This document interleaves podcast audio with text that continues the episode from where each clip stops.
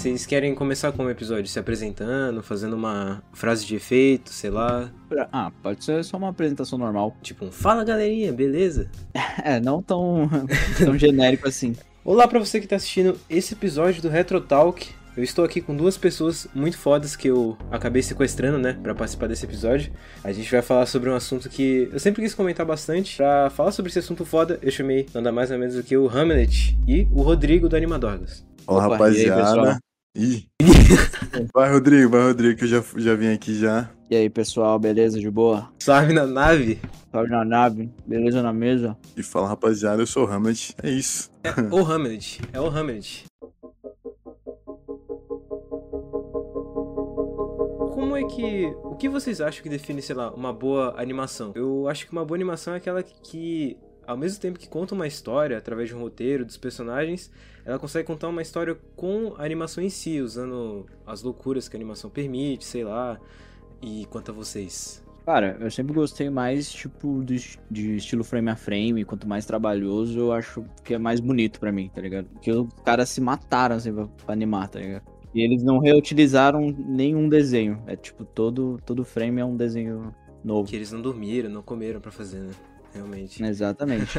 E tu, Hamlet? Ah, mano, eu, eu gosto também das animações mais complexas. Eu acho que foi. Pô, mostra todo o esforço que o animador teve ali. Mas eu acho que pra mim o que define uma animação boa mesmo é o quanto de sentimento ela consegue expressar, tá ligado? De quantas ideias ela, ela consegue mostrar. Tem animação que você chora e não tem um, uma linha de diálogo, sabe? É só pelo que tá desenhado ali. Eu acho isso muito foda. Geralmente os curta-metragens da Pixar tem muito isso, né? São bem simples e bem tristes e felizes ao mesmo tempo. Exatamente. Eu tava vendo um da Pixar, inclusive, que eu esqueci o nome. Inclusive, eu devia ter anotado. Olha, olha. Boa. É um que tem um cara que ele tá andando na rua e tudo mais, aí ele conhece uma garota, só que ele não fala com ela. Ele começa a encontrar ela em vários lugares, mas ele não consegue falar com ela, por causa da vida e do dia a dia, sabe? É uma animação preto e branco e tudo mais. Só que é uma animação tão simples, mas tão bonitinha, cara. Passa tanta informação, tá ligado? Tanta, tanta coisa em poucos minutos. Ela consegue emular o mundo real, tá ligado? Mas ao mesmo tempo ela tem aquele traço típico de animação, sabe? Um pouco infantil e tal, mas você percebe que tem um, um sentimento muito adulto ali. É isso aí que você falou, bem interessante também, porque animação, às vezes, a maioria, né, é mais voltada pro infantil. E aí é um meio de mostrar pras crianças como é o mundo, tá ligado? Dos adultos e, e ela vai se acostumando a isso. O nome é O Avião de Papel. Ah, sim. Já já vi. assistiram? Eu lembro quando saiu que era uma notícia mostrando como, como eles estavam tentando replicar o estilo 2D com CGI e tal. Isso, cara, isso é impressionante também, né, mano? Misturar uma tecnologia passada, tipo, que não é passada, mas sim. Representa algo antigo com a- o 3D que é novo. Eu acho, eu acho foda.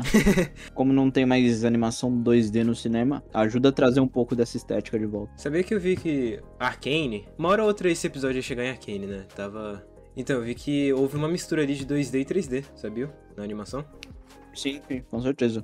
É, isso me leva a falar sobre que eu acho que a animação, cara, é o método audiovisual mais foda pra você contar uma história, tipo, mais artístico, mais criativo. Porque você tem, vai ter que criar um bagulho do zero ali, a animação inteira. Tem muita liberdade do que criar, né? Em Arcane, principalmente, cara. Tipo, por exemplo, eu acho que eu falei isso com Hamlet no episódio passado. A personagem da Jinx, por exemplo, existem. Muita gente tentou representar a loucura no cinema, de várias formas. Mas a maneira como é representada a loucura da Jinx no Arcane é especial, tá ligado? É uma coisa que. É uma coisa bem típica só do Arcane, tá ligado?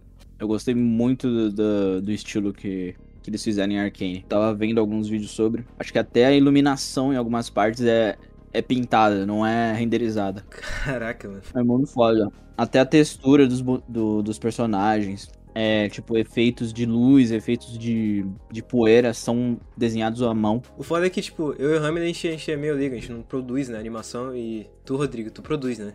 Então pra tu assistir, tu deve ter um olhar todo. É mais técnico, né? Aham. Isso. Nem sempre, cara. Às vezes eu só, só quero assistir, sabe?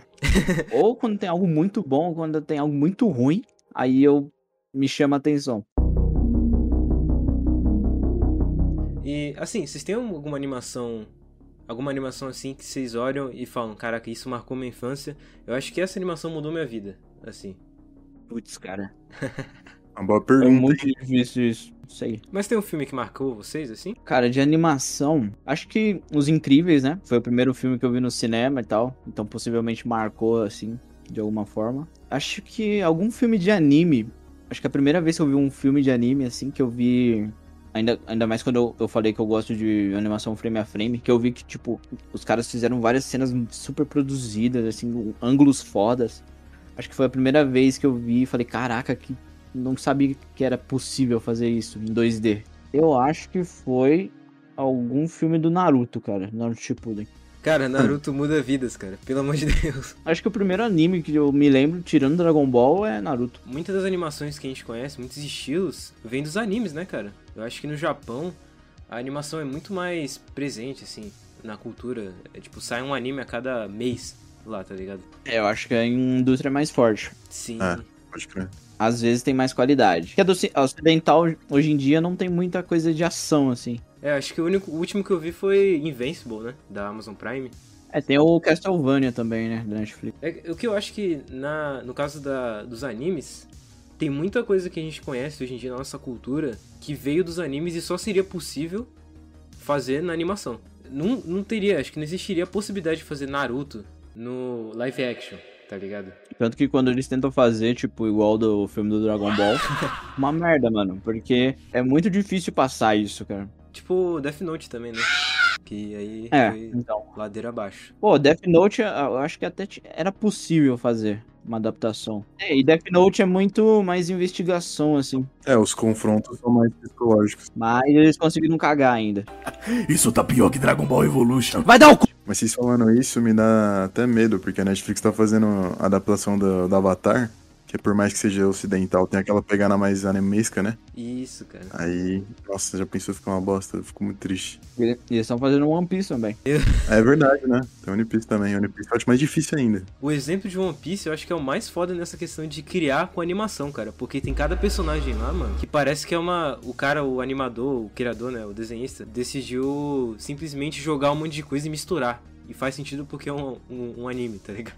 Mas a gente também tem exemplos de é, animações que tentaram trazer coisas dos filmes.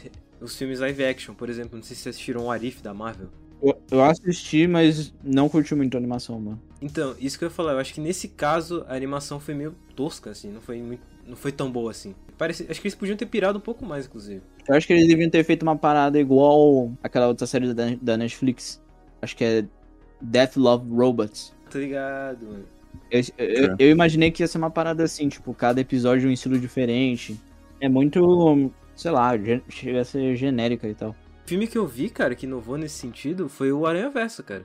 Porque É. a partir do o primeiro, a primeira logo que aparece no filme, ele já meio que demonstra o que vai acontecer, porque eles usam o efeito lá da confusão das dimensões, né? Tá ligado? Da loucura que é. E eles representam, representam isso de uma maneira muito foda que só daria pra fazer animação, tá ligado? É, e mudou um pouco o cinema, né? Porque antes o cinema de animação era sempre aquele, um, aquele mesmo estilo, tipo. Meio Pixar. É, a Disney é meio. A Pixar faz sempre aquela parada pra você chorar, carinha bonitinha. É sempre um bagulho hiperrealista. E a Disney faz sempre aquela cara de, de Frozen que tem em todo filme. Aí chegou uma- o Aranha Verso e meio que deu uma quebrada nisso, né? Mudando o frame rate, colocando algum, alguns grafismos, assim, né, em, algumas partes. Tanto que agora, não sei se vocês viram, vai sair um filme da DreamWorks que é nessa pegada. Bad Guys, alguma coisa assim. O Aranha Verso eu acho foda. Voltando a ele, o Miles Morales, né? Ele é um personagem que tá passando por uma transformação e ele é fã de grafite, né? O filme deixa muito claro isso. E sei lá, parece que o filme inteiro eles fazem, fazem referência a isso. Meio que quando vai acontecer a- as questões da mistura de dimensões, tem uma referência a isso. É aquilo que eu disse, eu acho que a animação é a forma mais criativa de se fazer, um filme, um audiovisual ou uma série, porque é de um ponto a outro, é uma experiência inteira, tá ligado? A animação, se você tirar ela, ela vai ser uma arte inteira que você pode apreciar, tá ligado? Mas aí, Hamlet, você é, é fã de Dragon Ball, né, cara? Pô, mano, bastante. Foi, eu acho que é o primeiro anime que eu me lembro, assim, de ter assistido na TV quando era criança, tá ligado? É, cara, tu fala muito no seu canal sobre. sobre animação, né? É, é tudo sobre animação. Não, mano, é basic, eu tento fazer aquilo basicamente que eu, que eu falei no começo, que é tentar encontrar o que o adulto queria passar pra criança através da animação, tá ligado? É isso, basicamente. Aí dá certo? Talvez. Às vezes, tipo, assisto um uns bagulho que não tem. Eu não vejo nada, sabe? Mas aí dois meses depois eu assisto de novo e eu vejo alguma coisa. É, é isso que tu falou, cara. A animação ela pode ter muito uma uma referência ao mundo infantil, tudo mais, tudo mais, mas assim, tem cada coisa por trás que é impressionante, cara. É também interessante a gente ver o, o contraponto a isso, que é as animações voltadas pros adultos, né? Que é mais o estilo do, do Animadorgas, talvez. O Animadogas é, é bem adulto, maluco e psicótico, né? né? É um bagulho mais adulto, tá ligado? Tem tipo o Rick Morty também, que tem todo um traço infantil, mas o diálogo é todo voltado pra, pro adulto, tem violência e tudo mais. Rick Morty, South Park, né, cara? South Park totalmente. Pra caralho. Pô, e pior que a animação do South Park é uma coisa meio maluca, porque ela parece ser muito simples, mas ao mesmo tempo ela é muito inventiva. O começo era bem simples, era tipo, basicamente, é, recorte de papel. É, era papel, né? Era feito, acho que stop motion, né? Uhum. Bem, bem Sim. simples, né? E hoje em dia, você vê um personagem de South Park e você reconhece que ele é do South Park, tá ligado? Com aquele tracinho. Tem nem como, Se né? confunde, Conhecer. né, mano? Acho que o Rick Morty também tem bastante isso, porque o Rick Morty, ele... Cara, o Morty é foda porque ele, ele viaja totalmente, ele não tem limite. Eu acho que outras animações, tipo Simpson, até tentam fazer isso, mas não conseguem tanto, sabe? Do Simpsons eu acho que é um pouco mais genérica, porque tem outras séries com aquele mesmo traço. Mas é interessante a gente ver essa, essa identidade visual que, que as animações conseguem criar. Por exemplo, você bate um olho num, num filme da Pixar, você já sabe que é da Pixar. Igual o, o Rodrigo falou. Rick Mori foi um que criou, mas também já tá se expandindo mais porque existem outras animações com o mesmo traço. Mas eu acho que as animações inde- independentes, por exemplo, as do YouTube, tem daquele cara, o Felix Rave, tá ligado? Que fez Double King. Pô, tem o estilo dele, sabe? Tem, tem um estilo próprio. Muito foda isso. Isso é uma coisa bem maluca, né, cara? Porque, por exemplo, as animações do Rodrigo, do Animadorgas, é, um- é um traço dele, tá ligado? Se você Aham. assistir alguma animação aleatória, ah, essa é do Animadorgas, tá ligado? É, você bate o olho e você fala, pessoal ainda fala que é muito Mitch Canyon. né? Todo comentário é isso. Pequeno, mano, que isso. Vocês têm um estilo bem, bem favorito, assim, um estilo que vocês falam, caraca, esse é um estilo que eu curto muito, que eu mais gosto de assistir, sei lá. Acho que pra mim é mais 2D. Então tu adora anime, né, cara? Cara, a minha época de anime meio que já passou. Faz muito tempo que eu não vejo anime. Eu tava vendo acho, Demon Slayer esses dias.